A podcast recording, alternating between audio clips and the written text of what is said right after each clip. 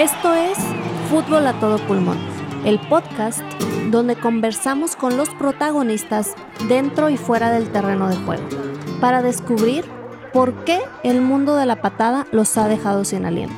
Les saluda Andrea Costa y juntos nos adentraremos en temas como el periodismo deportivo, el duelo de un jugador al retirarse o el por qué Sir Alex Ferguson es una leyenda todo con el objetivo de ir más allá del balón y respirar fútbol juntos. Comenzamos. Bienvenidos a este nuestro espacio. Mi nombre es Andrea y como en todos los episodios estaremos respirando fútbol juntos. El día de hoy tenemos a una invitada que la verdad me emociona demasiado tener con nosotros. Eh, ella es Mariana Narváez periodista deportiva. Eh, les voy a hablar un poquito de lo que ha sido su trayectoria y después nos pasaremos a esta parte del platicar, charlar, una plática en la que todos podamos saber un poco más allá del fútbol, más allá del balón, más allá de la cancha, detalles que son dudas que a muchos en ocasiones nos han surgido y a lo mejor no tenemos respuestas y espero el día de hoy darles una que otra. Eh, Mariana es periodista deportiva titulada de la Universidad Europea de Madrid. Fue becaria en Real Madrid Televisión, corresponsal de Televisa Deportes en Madrid y actualmente es presentadora y reportera de deportes en Canal 44 en Ciudad Juárez, Chihuahua, así como es la corresponsal o la encargada de llevar a Juárez un pedacito de las pretemporadas del Real Madrid y para terminar, antes de ya tenerla ella con nosotros y platicar y meternos de lleno a las preguntas, un poco de cómo es que Mariana y yo coincidimos en este mundo de la patada. Eh, Mariana por su lado de periodista, yo en mi lado de, de parte de un club de fútbol y nos tocó un poco estar trabajando indirectamente en todas las entrevistas que ella realizaba a los jugadores de fútbol y poco a poco se fue forjando una ya más amistad que relación laboral por muchas cosas en las que ella y yo coincidimos. Y una de ellas es que Mariana es un ejemplo, la admiro demasiado en muchas facetas, la de mamá, la de profesionista, la de hija, la de hermana, la de amiga. Y sobre todo tiene, ella es el claro ejemplo de que querer es poder. Y creo que ese es el el por qué ella y yo somos ya tan unidas y que nos hemos hecho, este, ahora sí que amigas del fútbol y de este mundo, porque creemos las dos que, que sí, que querer es poder y que cuando te pones metas y cuando las visualizas llegas a ellas. Entonces, Mariana, bienvenida. Muchísimas gracias por estar aquí con nosotros y esperemos que esta plática sea bastante amena tanto para ti, para mí, como para toda la gente que nos está escuchando.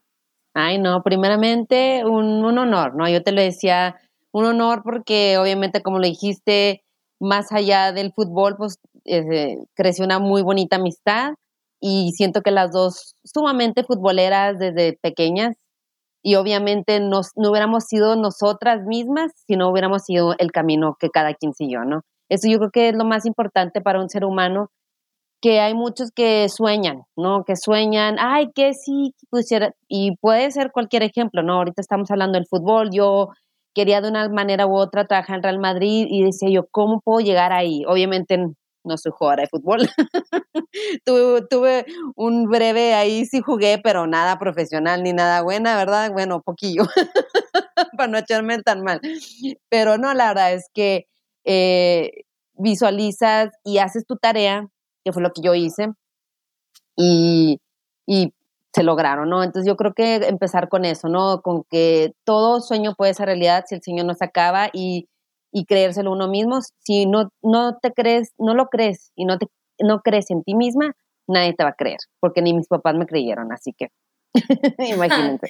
Claro, de hecho, eh, te digo, esa es la parte que más me ha impresionado desde que te conozco.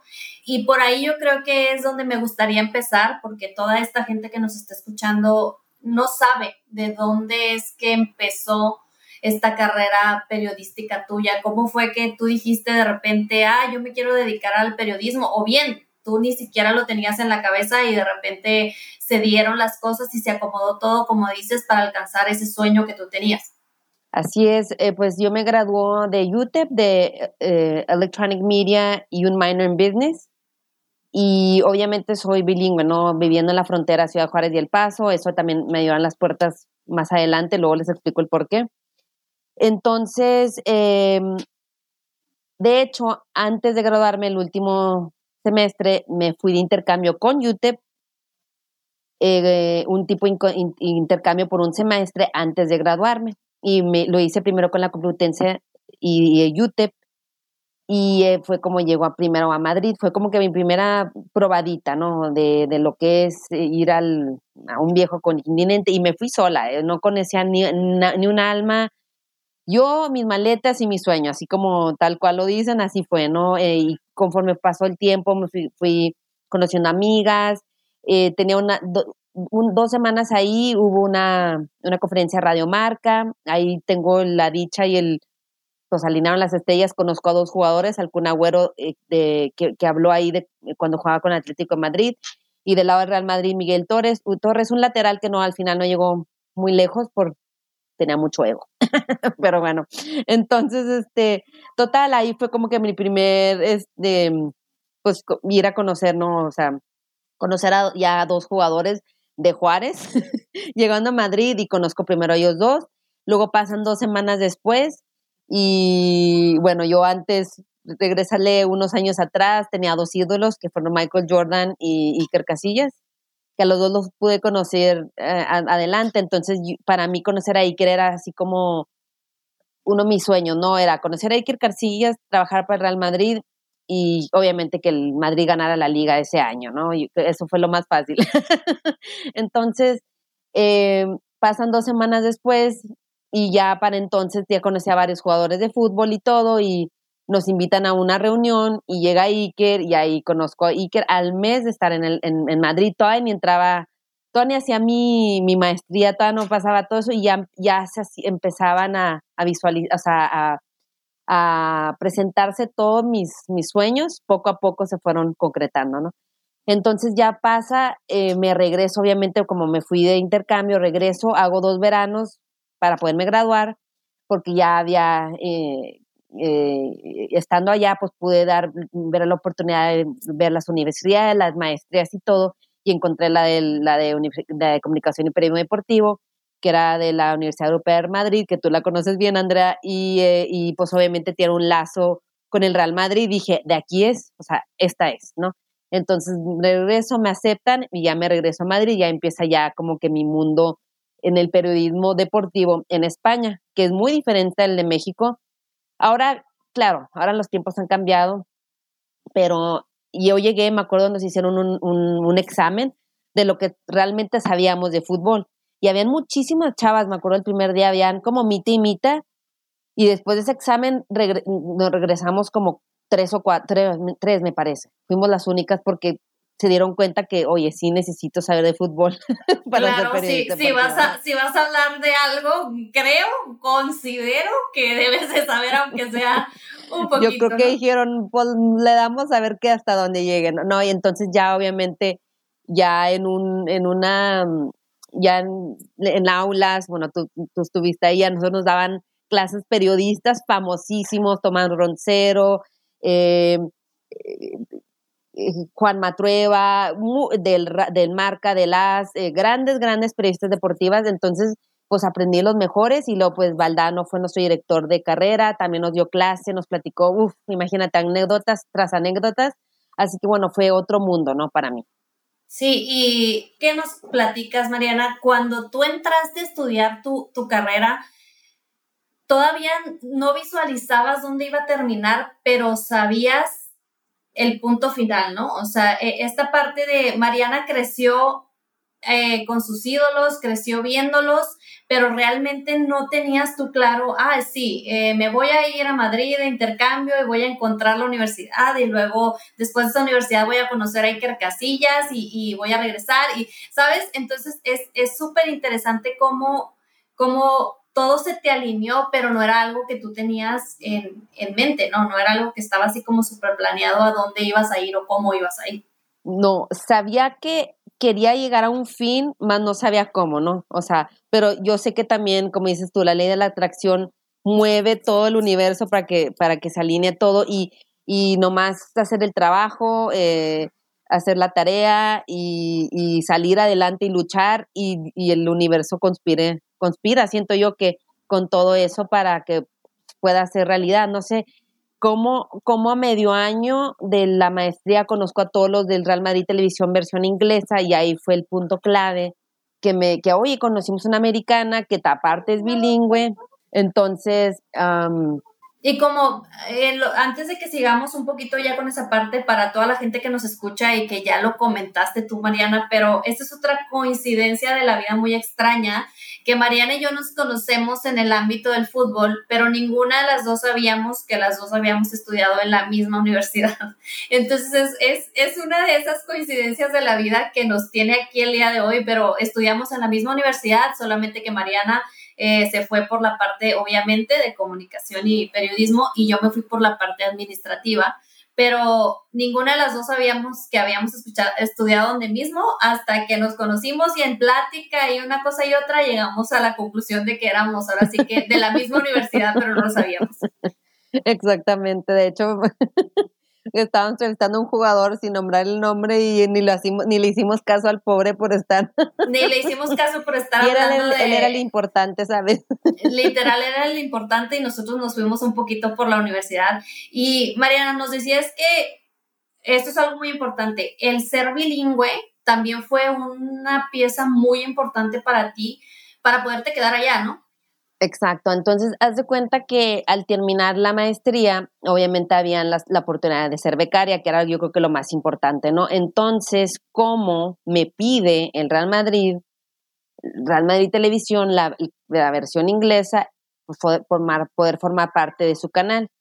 Ahora, no sé si mucha gente lo sabe, obviamente el Real Madrid tiene dos canales, la versión inglesa y la española, la española sale en Madrid y la inglesa es la que sale en todo el mundo, entonces es como que la del dinero, como quien dice, la que trae el más del dinero de, del, al, club y es un, es un el, canal es considerado muy, muy importante. Entonces yo, por mi inglés, tomo, tomo parte de, si quisiera mencionar, porque pues ya ves, la gente el, los bullying o a mí me, me, decían pues qué había hecho para entrar al Real Madrid, ¿no? Siendo mujer. Y gracias a Dios, lo digo así porque fue una bendición que mi entrada al Real Madrid lo tuve con mujeres.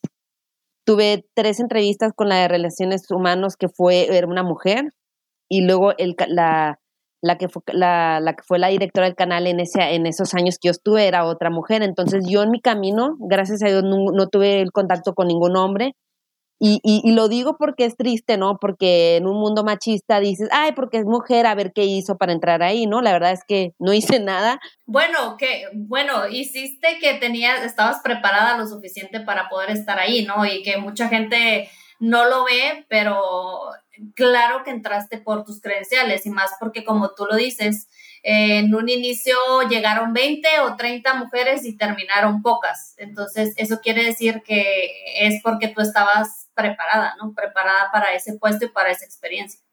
Exacto, ¿no? Entonces llego, me, hacen las tres, tres entrevistas, ya la tercera dije, bueno, yo creo que esta es la buena, y luego ya me entrevistó al final la directora. Entonces entro ya al canal y se dan cuenta, oye, pues eres, eh, hablas castellano, y yo, no, pues es que soy mexicana y somos bilingües, entonces eso también, los dos idiomas, fue lo que me abrió las puertas de par en par, porque ya no nomás y entrevistaba a los, había muchos holandeses en ese tiempo en el Madrid, estaba Drente, estaba Robin, estaba Wesley Snyder, y por decir, para la versión inglesa entrevistaba a ellos, y la versión española, pues no sé, Casillas y, no sé, vamos a decir Sergio Ramos o Torres X, ¿no? Entonces eso me ayudó muchísimo, las dos lenguas que, que quizás en una frontera, que ambas crecimos en frontera, quizás decimos, bueno, pues tenemos dos idiomas y no lo valoramos hasta que te vas, ¿no? Y te das cuenta que no todos son bilingües como tú y eso también es algo que me ayudó muchísimo para poder llegar ahí.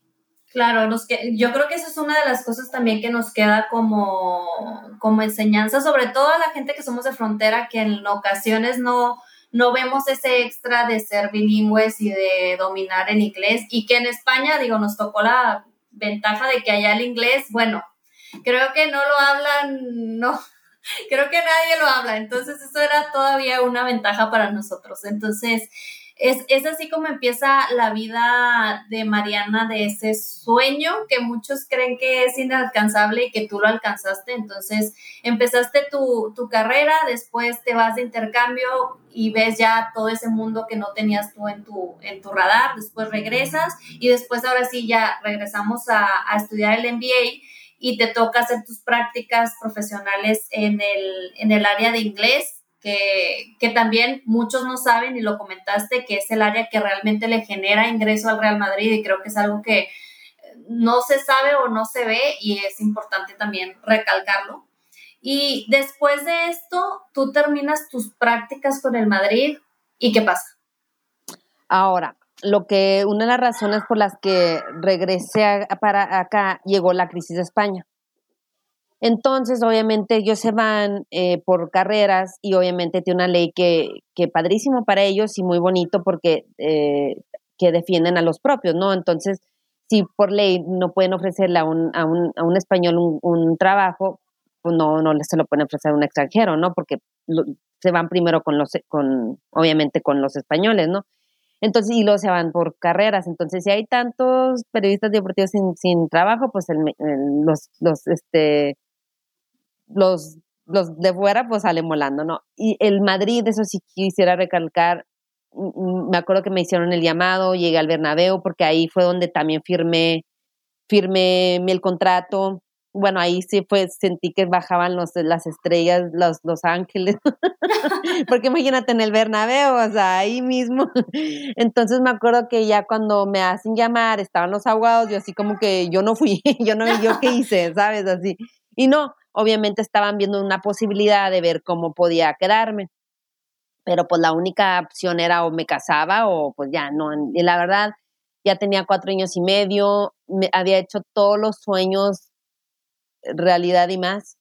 Y sí empiezas a extrañar, digo, les comenté, me fui sola, eh, una vez me, me visitaron mis hermanas, yo siempre tenía que venir a visitar, entonces como que fue esa etapa que digo yo, bueno, es la etapa donde vuelas, es la etapa donde dices tú, hago todo mis sueños realidad.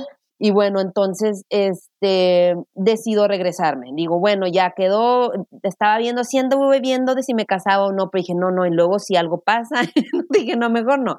El, el mismo destino me, me, está indicando, o sea, hice y deshice y ya estoy lista, ¿no? Entonces, hago el mi regreso, pero cosa curiosa, no me voy todavía a Ciudad Juárez, digo, va, me voy a Los Ángeles un tiempo.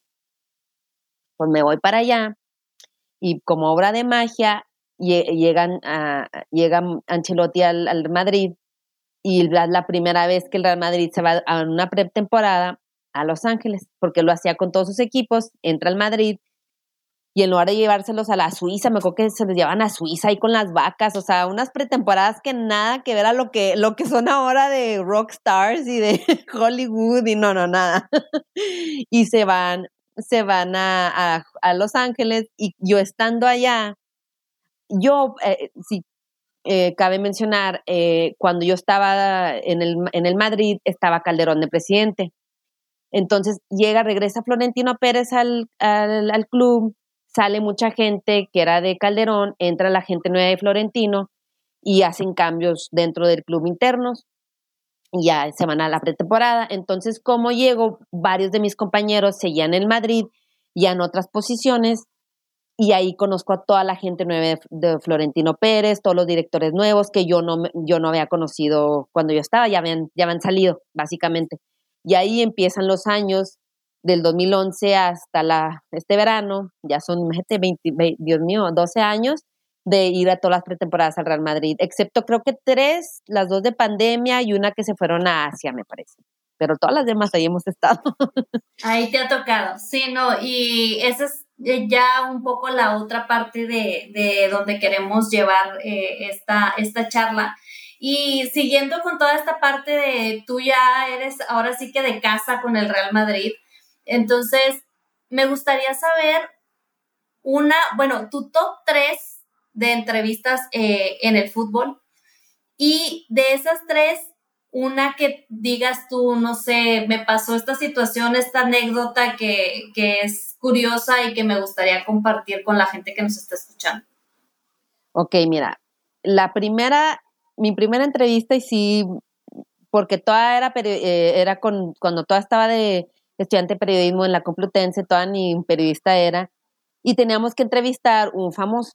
Entonces yo con de esos, ese primer mes decía yo, bueno, conocí a los de Castilla, el Real Madrid B, que sin saber que ese Real Madrid B Castilla iba a ser famosísimo, que salió de ahí, salió Esteban Granero, Álvaro Negredo, Juan Mata. Entonces le pregunté a los, a los canteranos si los puede entrevistar, que no iban a salir a la luz, que solamente de mi, mamá, a mi maestra. Y mi primera entrevista fue Juan Mata, que fue seleccionado español, jugó en el Valencia, jugó en Manchester United, ahora me parece que anda en Turquía. Así que un grande, o sea, sin saber, y era mi amigo, o sea, en realidad era mi amigo, mi, es más, hasta fue conmigo una fiesta de fin de curso de, de, la Complutense. Éramos niños, la verdad, básicamente él era canterano, yo toda ni periodista era, bueno, sí era, pero todavía no me graduaba.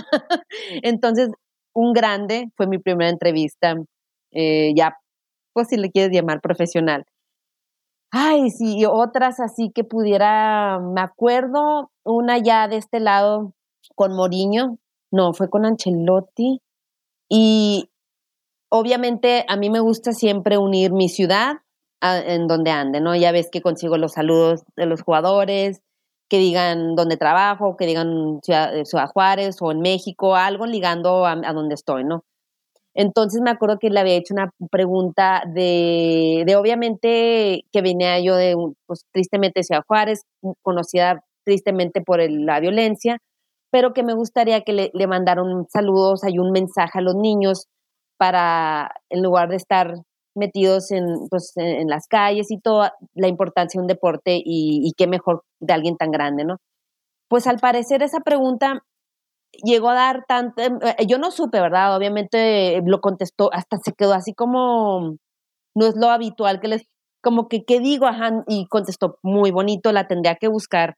Y terminando, yo no supe de esto, hasta el día siguiente los directores me dijo, bueno, Mariana, tu pregunta ha andado en todo el mundo, ha estado en la IRAI de Italia, está en la en la 4, en TV, o sea, esa pregunta, porque es una pregunta que no es muy común y también la respuesta de él dio mucho que decir, entonces fue una de las preguntas como que muy importantes ese año y, claro, yo ni, no, ni me enteré a lo que iba a llegar. Ni te enteraste. Eh, ni me enteré hasta ya. Ni te enteraste del impacto. Exacto. Y, ay, es que pudiera hacerte... No, yo sé que tú me podrías hacer ahora sí que un listado de no nos alcanzaría el tiempo para la cantidad de, Pero pues me quedo con esas dos por ahora. Muy bien, sí. perfecto. Y, y también seguimos en esta, yo, yo le diría esta burbuja porque la gente que nos está escuchando yo creo estará diciendo sin miedo a equivocarme, estas dos mujeres hablando como si fuera el equipo aquí de la esquina, pero estamos hablando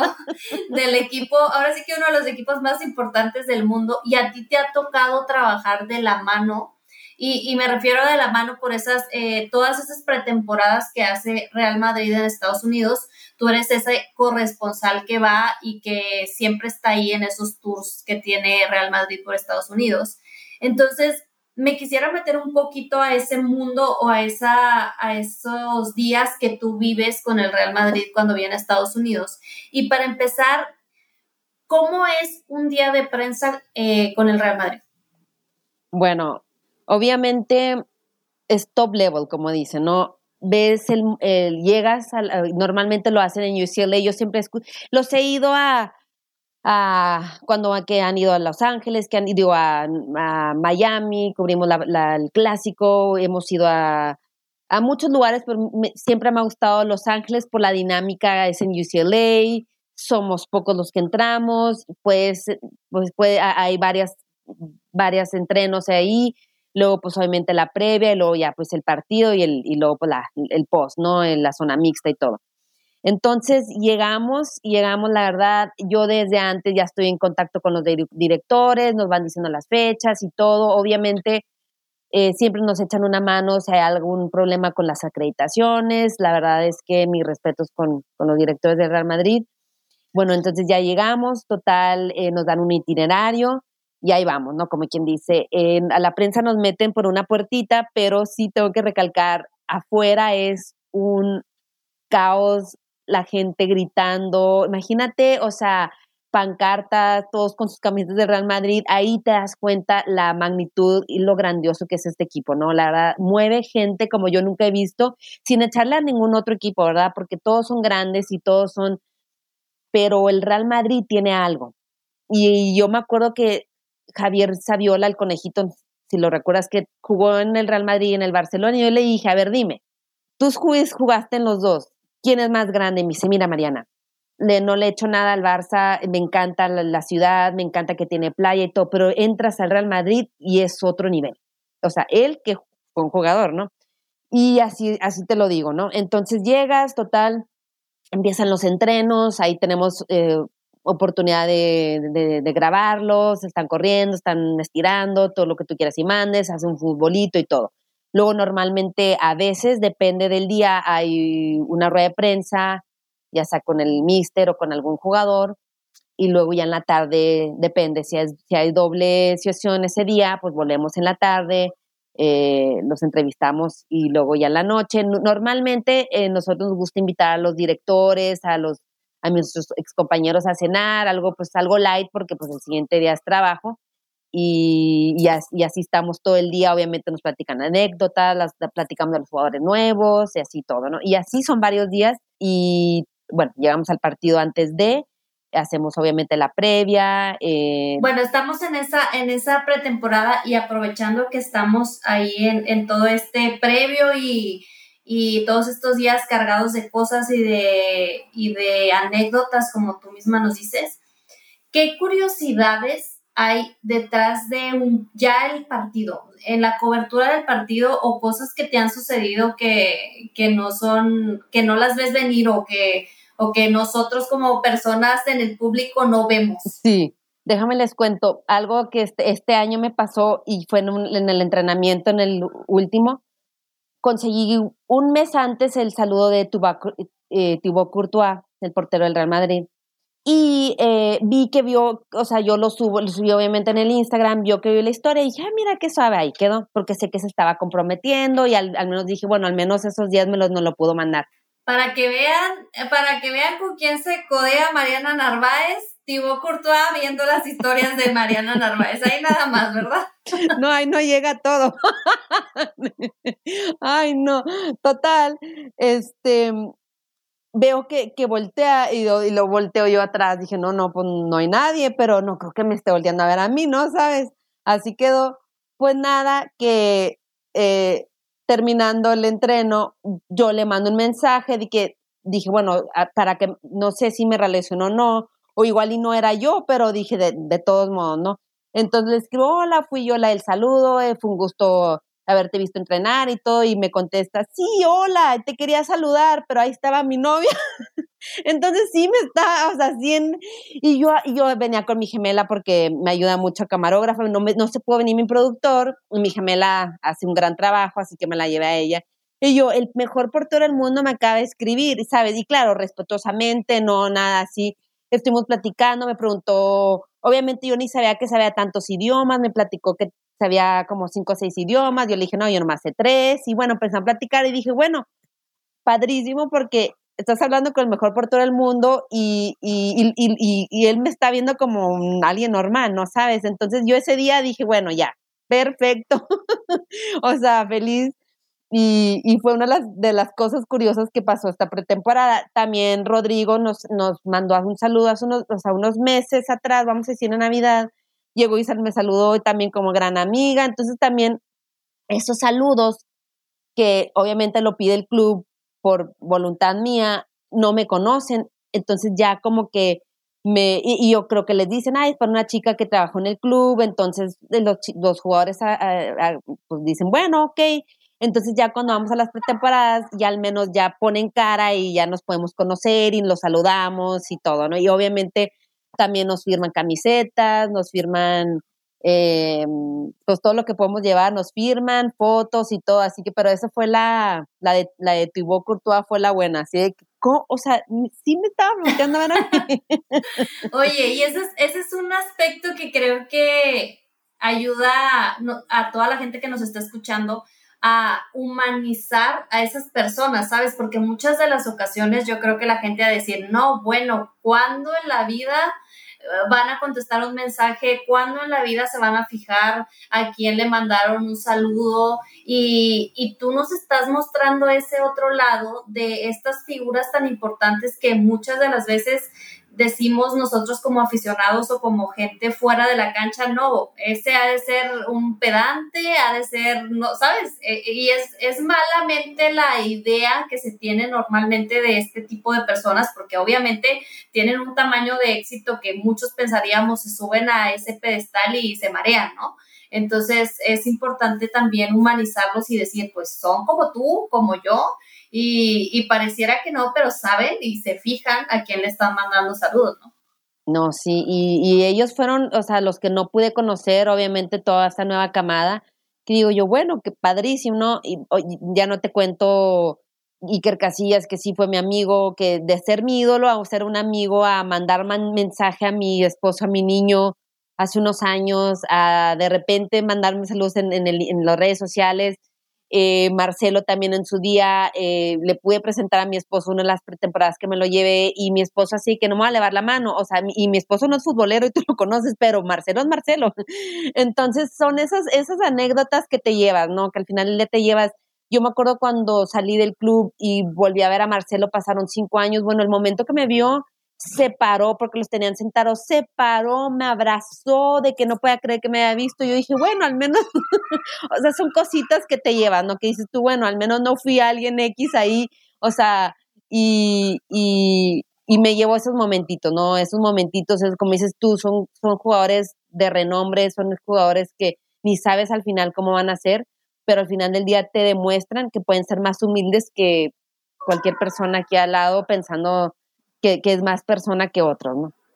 Oye, ya hablando también de las entrevistas que ya nos platicaste más o menos tu favorita ahí con, con Ancelotti y, el top de, de, esas tres, ¿te ha tocado alguna entrevista, no voy a decir mala, pero complicada o que hayas dicho tú, esta sí me costó, esta sí hubo un momento incómodo, o sí dije, ay, ¿por dónde sigo? Y no precisamente decir eh, fue incómodo porque lo hizo incómodo el jugador, sino que a lo mejor el, ambiente o la, eh, la, atmósfera no fuera la óptima y que te hayas quedado tú un poquito así como, ¿por dónde? ¿Sabes qué? No, y creo por mi forma de ser. Siento que si yo fuera un poquito más fría, como que la entrevista saldría así, pero como tú me conoces, me la paso riéndome, estoy siempre sonriendo, como que, como que, como que intento eh, eh, reflejar eso, ¿no? Como que, y, siento que eso mismo plasmo en las entrevistas. La última entrevista que fue con Carlos Salcedo, em, y iba y lo sentí serio y todo, pero lo saqué, habló lo que nunca había hablado. Es más, dice mi productor, no, pues 16 minutos ya va, o sea, córtale. Y yo nunca pensé que... y hubiéramos seguido hablando horas porque platicó de selección, obviamente de situación del, del Tuca, del Tata, de, de su tiempo en Europa. Yo obviamente quería toda seguirle con su vida, con sus hijos, que sí, pero pues ya llegó un punto donde fue más, entonces siento que es como, como que me los voy ganando y obviamente eh, los estudias a todos, ¿no? No sé si te acuerdas cuando todavía estaba, me parece, Bravos en ascenso, que un jugador, no, no, no, no me gustaría decir nombres, que llegó muy rígido, muy serio y terminó llorando. Y era de los jugadores que, que difíciles y, hasta él luego me escribió apenado de que, se haya, que haya echado las lágrimas. Le dije, no, al contrario, o sea, es la mejor entrevista, o sea, fui, saliste tú. Entonces siento que eso, eso es como mi, ¿cómo le puedo llamar? Una de las cosas buenas de mi, de mi carácter que puedo sacarlo mejor de una entrevista o de, de, una persona sin que se den cuenta, o sea, como que como platícame y, hacerlos sentir como que más relajados. Nunca he sentido una entrevista así como que, que digas tú, bueno, ¿por dónde? Como que porque siento que ayuda mi, mi forma de ser, muy chistina y, y muy humilde, porque al final del día soy muy humilde. Ya, y ya que sacaste el tema de Carlos Salcedo y ya vamos a movernos un poquito del Real Madrid. En cuanto a entrevistas de jugadores mexicanos o de la Liga Mexicana o, en general, una que te haya que te haya gustado mucho que digas, esta la recuerdo con cariño porque era un jugador que a lo mejor eh, tú tenías ganas de conocer o tenías ganas de platicarlo o tenías ganas de ir más allá? Con el Chapito Montes. Y te cuento, cuando llegué yo a Juárez, tuve un evento y, yo andaba atrás del Chapito de una entrevista y me dieron un número y resulta que no nunca fue. Total, pasan los años y, lo, y juega Bravos contra León y lo, literal me lo topo en cancha y ahí hizo algo corriendo y, y oye, Chapito, eh, te puedo entrevistar. Ese año me, me, recuerdo que ese, ese juego eh, ganó León, entonces cuando gana León, o bueno, cuando gana el, equipo de fuera, entrevistó al equipo fuera. Cuando gana Bravos, obviamente entrevistó a los dos Bravos. Entonces, en esa ocasión perdió Bravos. Entonces andaba yo corriendo, veo al Chapito y me dice que, ay, claro que sí, lo entrevisto. Ya le digo, oye, ¿sabes qué? Pues llevo años atrás de ti. Este, mm, luego me gustaría una entrevista. Ay, no, claro que sí. Entonces ya total. Así quedó, nos agregamos luego en las redes sociales. Pasaron otros dos años y yo atrás de él oye, no vas a ni vacaciones, no, pues que no, no, y este, y así, ¿no? Poco a poco, hasta que se logró, ¿no? Este, llega eh, y eh, obviamente lo estuvimos hablando, y son esas entrevistas que dije, lo logré, o sea, sí se puede, incluso, y claro, mm, el Chapito es un, es una persona increíble, súper sencillo, juarense, obviamente los dos súper juarenses de corazón, amamos nuestra tierra, y los dos, pues como quien dice, nos formamos fuera, pero yo obviamente yo regresé. Andaba de hecho hasta viendo si, si venía bravos o no. Pues eso es otro, les acabo de dar un secretito ahí. Hubo ahí un momento donde pudiera haber venido, pero el León no lo dejó. Entonces, hubiera estado padre que hubiera portado la camiseta. Pues, que quizás para muchos no es así, bueno, tan, tan, tan importante, pero para mí, siendo de Juárez, quería yo entrevistarlo y la verdad salió muy bonita, la verdad salió muy bonita, es un tipazo dentro y fuera de la cancha y, y, la verdad quedó muy padre. claro, y, eso es algo que, que siempre caracteriza a todas tus coberturas y tú lo dijiste, pedir saludos a esa ciudad que ha sido tan, ahora sí que tan golpeada por muchos lados y y mucho golpeada por el hecho de que ya se le, ahora sí que ya se le enfrascó en un lugar y ya de ahí mucha gente no la saca, ¿no? Entonces sí esta es, es muy, es de resaltar o de ver cómo... Ah, ¿y sabes cuál más? La del Tuca. Ah, el Tuca, la claro. ¿Cómo olvidar? Esa yo creo que fue la más significativa porque él, nosotros nos conocimos, no lo conocí dentro del club ni nada, hicimos muy buena relación él, y mi esposo con él y él ya estaba, me imagino que él ya sabía que se iba a ir y yo le había dicho, yo quiero una entrevista, o sea, desde el primer día. Entonces él se ofreció, de que él se ofreció y, y me encantó la dinámica, ¿no? Que puedo hacer en mi casa, con mi esposo, con mi hijo. Muy, esa sí fue muy íntima, fue como en casa, fue como dos, dos viejos amigos hablando de fútbol y hablando de su carrera y de sus principios y obviamente cómo llegó a Juárez y todo, y, me encantó hablando de eso, por eso me acordé, Andrea, cómo habló bonito de Juárez, porque muchos decían que, que el Tuca no quería Juárez, y no, al contrario, dice, yo me salgo a caminar en Juárez, algo que ni en Monterrey lo hago. Entonces dice, la verdad es, es una ciudad que, que ha, que ha, este, una ciudad que ha sido muy, este, dañada por, por tanta violencia, pero que ahora ya no es así, ¿no? y la del Tuca y le agradezco un millón de veces eh, ese trato, ese, esa, ese ratito con nosotros, porque pues fue su último, es más, fue su única entrevista en Juárez, fue la nuestra, fue la mía. Y, y yo me acordaba mucho de esa parte del Tuca cuando habla también de Juárez y decir que es cuando ves que el fútbol es un medio para también generar un impacto positivo en, cualquier lugar, ya sea en una ciudad, en una persona, en una empresa, donde sea, y cómo por, con cosas tan simples como un saludo de un jugador tan importante eh, hacia la ciudad, cómo puedes ir generando esa confianza en una ciudad a través del fútbol y no precisamente, y es un impacto positivo que tiene el fútbol no en la cancha, fuera de. Entonces también eh, es muy bonito ver cómo puedes tener un impacto positivo más allá de la cancha y más allá del balón y de los 90 minutos. Y ya un poquito para ir terminando con la entrevista, Mariana, ¿cuál ha sido el mayor reto para ti como mujer periodista en el mundo del fútbol? Eh, que digas tú, esto ha sido algo que he podido eh, superar, pero que sí para mí significa un reto, ya sea en, en, tu lugar de trabajo en el Canal 44 en Juárez o en esas pretemporadas con el Real Madrid o en todo lo que llevas tú de bagaje, que son, ahora sí que pudiéramos seguir hablando aquí horas y horas y horas, pero ¿cuál es un reto que... No, ya ni las cuento las fiestas que tuvimos.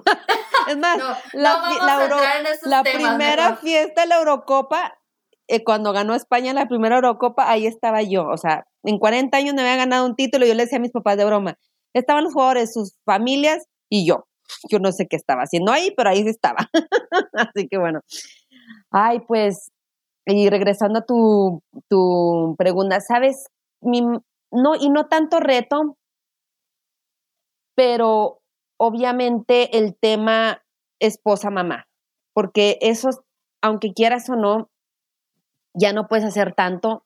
Eh, mucha gente me dice, oye, ¿por qué no te vas a un medio nacional? O sea, que tienes las tablas y todo, pero sacrificas un poquito tus cosas, digo yo, bueno, ya tuve lo mío, ya tuve mi experiencia, ahora es, es hora de también formar y crear a un niño, ¿no? Que soy una mamá de un niño de cinco ahora.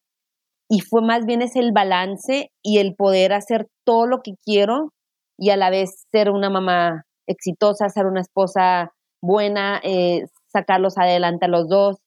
Y siento que como mujer, que al rato te va a tocar a ti algún día, eh, porque quieres hacerlo todo y a la vez mm, ya no puedes como antes, ¿no? Porque ya no tienes los tiempos de antes, ya no tienes los, eh, oye, pues sí, hay un juego, pero ah, me puedes cuidar al niño, ¿no? Cositas así que dices tú, una entrevista a tal hora, ¿cómo le hago para organizarme, ¿no? Y, y sé que todo se puede, al final del día se puede teniendo un buen hombre a tu lado, teniendo a gente que te ayude, a tu familia, eh, y mm, eso sí, agradecer a mi productor, que un tipazo, al canal también que me ha dejado ser y me ha dejado volar. Nunca me ha, nunca me ha puesto un pero, un, un, al contrario, o sea, dale y nosotros todos te apoyamos, ¿no? Entonces, como que por eso ya son nueve años, ahora que estaba, ahora el sábado cumplimos el primer maratón de, de bueno, ahora es el maratón de Juárez, de Ciudad Juárez, que fue el maratón de gas natural entonces. Fue mi primer evento que salía a cámara en el canal 44, ya son nueve años, y dije, bueno, ¿en dónde llegó el, a dónde se fue los años, ¿no? Pero siento que el reto ahora, o sea, ahorita nada me da miedo. La verdad, el, llegar con un jugador, el llegar a pedirle una entrevista, eso yo creo que quedaron los años, los primeros años, ¿no? Eh, creo que ahorita sigo siendo la misma, sigo, eh, claro, ya con más experiencia, ya con más confianza. No, no, eh, nunca se me ha subido nada a la cabeza, al contrario, doy gracias a Dios por todo lo que me ha dado y por todas las experiencias que puedo tener y las que pues, puedo seguir eh, teniendo gracias a, ese apoyo, porque sí, sí es muy importante recargarlo porque yo decía, bueno, no me van a dejar. O sea, y no es que, y es un trabajo, pero decía yo, bueno, igual un esposo, no cualquier esposo te va a dejar hacer, vete a las pretemporadas del Real Madrid, no, tú dale, tú vete, yo te cuido al niño. Y en mi, situación tengo ese, ese, ese apoyo incondicional en la casa. Y creo que ese es el más reto, ¿no? Poder hacer todo todo y tratar de hacerlo mejor. me voy al canal y tengo que dejar hecha comida y todo, pero lo hago, o sea, todo se queda hecho y siento que ahorita como ya en la etapa que estoy de mamá y de esposa, esos son los retos, ¿no? Balancear tus tiempos y poder seguir haciendo tus sueños porque tanto tú como yo somos esas personas que si no hacemos los sueños, nuestro corazón y nosotros mismas no vamos a estar tranquilas. Vamos a seguir estando ahí, vamos a seguir estando ahí Igual el día de mañana les sorprendo con algo más, pero siempre con el apoyo de y obviamente de poderle dar el ejemplo a mi hijo de, que él puede hacer todos los sueños realidad. Entonces, básicamente no es un reto de trabajo porque y ahorita no me da miedo nada, gracias a Dios. Ya como que pasaron mis años de, de aprendizaje. Claro, siempre uno sigue aprendiendo, eso nunca se acaba, pero de, de los retos como, como una mujer hoy en día trabajadora y ser buena esposa y buena mamá. Ese es el más grande reto para mí, yo creo. Y en esos tiempos, cuando apenas justo estabas empezando, porque dices, ahorita ya no me da miedo, pero justo cuando empezabas, ¿de qué te acuerdas? Así como que haya sido una de esas puertas que, que te topaste y que ahora ya te da igual, pero que eh, es parte de ese aprendizaje que te ha quedado a lo largo de los años. El momento que 3, 2, 1 estás al aire y se me sale el corazón. Y yo sé que si voy a regar, que si, que si me equivoco, todo, todas las, y luego ya veía que no, ¿verdad? Pero eran esas cosas que te faltaba, pues todas esas experiencias del día a día. Me acuerdo al principio, los primeros años, como yo entré y ya los compañeros que están ahí, que llevaban ya 20 años, yo creo que ya llevan otros 20, no sé cuánto llevan ahí, me da pena quitarles la palabra, imagínate. Yo, no, no, qué pena, o sea, que vayan a decirle, quitar, y oye, está mal, dijo mal este dato, me daba pena toda esa situación y ahorita le digo, ay, no, no, lo dijiste mal, eh, no. así no es, o algo así, pero en broma, se lo digo en broma, nunca, oye, andas mal tú, claro. porque nunca ha sido así, pero sí, todas esas cositas, me acuerdo también cuando em, también iba a noticieros, que no era lo que siempre hacía, y también, hijo, la voy a regar, Dios mío, y que si la riego y no, o sea, ya gracias a Dios ahorita prendo la cámara y ya pongo mi, pongo mi mejor sonrisa y a dar la, la, la, la, información deportiva que es lo que tanto me encanta. Perfecto, Mariana. Y yo creo que nos que, yo creo que nos queda también un poquito como aprendizaje de estarte escuchando eso, ¿no? El no tenerle miedo a equivocarte, el no tenerle miedo a a intentarlo, a ir por esos sueños y esos retos, porque lo único, lo peor que puede pasar es, es que te den un no, pero lo mejor que te puede pasar es vivir todo este sueño que tú dices, yo ya viví todo un sueño que era, era ahora sí que no imposible, pero se veía lejano y hoy ya puedes tú voltear y decir, alcancé todo esto. Y es algo que yo creo que para muchos de los que nos están escuchando es una motivación a decir, Sí, o, gente que en algún momento ha pensado en ser periodista en el mundo del deporte o en el fútbol y, lo ven como algo complicado, algo difícil, algo que inalcanzable. Yo creo que invitarlos a eso, ¿no? A intentarlo. No estamos diciendo que a lo mejor a todo mundo le va a tocar eh, vivir este sueño que es casi que inalcanzable, pero el no ya lo tienes. Entonces yo creo que es uno de los de las cosas que les podemos dejar hoy y ya para, para terminar y, dejarte ya de eh, descansar y estar ahí con tu hijo, hay una pregunta que yo tengo muy clara y que me gustaría hacerle a toda la gente que nos acompaña aquí en este espacio. Es, ¿por qué fútbol? Porque Mariana Narváez es periodista deportiva. Entonces, ¿por qué enfocarnos en fútbol y no en baloncesto o no en la NFL o no en otro deporte. ¿Por qué o, qué es lo, lo que le llama la atención a Mariana Narváez del fútbol? Mira, creo que todo inició cuando estaba pequeña, ¿eh? la verdad, eh, veía los partidos con, con, mi papá del fútbol. Nunca fui una persona normal, mi mamá, nunca fui la niña normal y eh, de hecho mi primer póster que colgué fue de Michael Jordan, porque pues eran los tiempos de Jordan y luego empezaron todos los jugadores de fútbol y luego te recibía un póster enorme del Real Madrid cuando entrabas a mi cuarto. Entonces yo era esa persona que compraba las revistas de fútbol total y, cortaba los pósters y los colgaba, o sea, muy friki, pero, pero era yo, ¿sabes? O sea, era yo. Entonces el, cuando veía el fútbol eran los mejores 90 minutos de mi vida, ¿no? Entonces, eh, también coincidió mucho el, mi cuñado, eh, uno de los eh, que estuvo casado con mi hermana, la segunda, Lili, era entrenador de, de, fútbol en El Paso y su equipo era el equipo mexicano, haz de cuenta, el lado del este del Paso, y íbamos con él todos los sábados y todos los martes. Entonces también eso siento que también inculcó mucho en mí, nos encantaban los partidos, íbamos con él y estábamos en primaria, o sea. Entonces ya empiezo a crecer yo y me doy cuenta, el momento que me casó mi gemela, te soy una gemela, como que cuando eres gemela eres así como las dos, e, eres las mismas amigas, las mismas, estudiamos las mismas cosas, por eso la administración de empresa, pues ya hasta hice otra, otra carrera de todo lo que había tenido de, del TEC de Monterrey acá en Juárez, que fue mi primera carrera, y ya después dije, no, pues esto no es lo mío. Mejor me voy a periodismo, que es lo que dije, pero hasta que no se casó mi gemela, que me dije, ok, Mariana, ¿quién soy yo sin ella? Y dije, el fútbol. O sea, eso es lo único que me, o sea, y que, y que desde chiquita lo divorciaba y, y, y, pues tú, igual que tú, todos los sábados y todos los domingos viendo fútbol.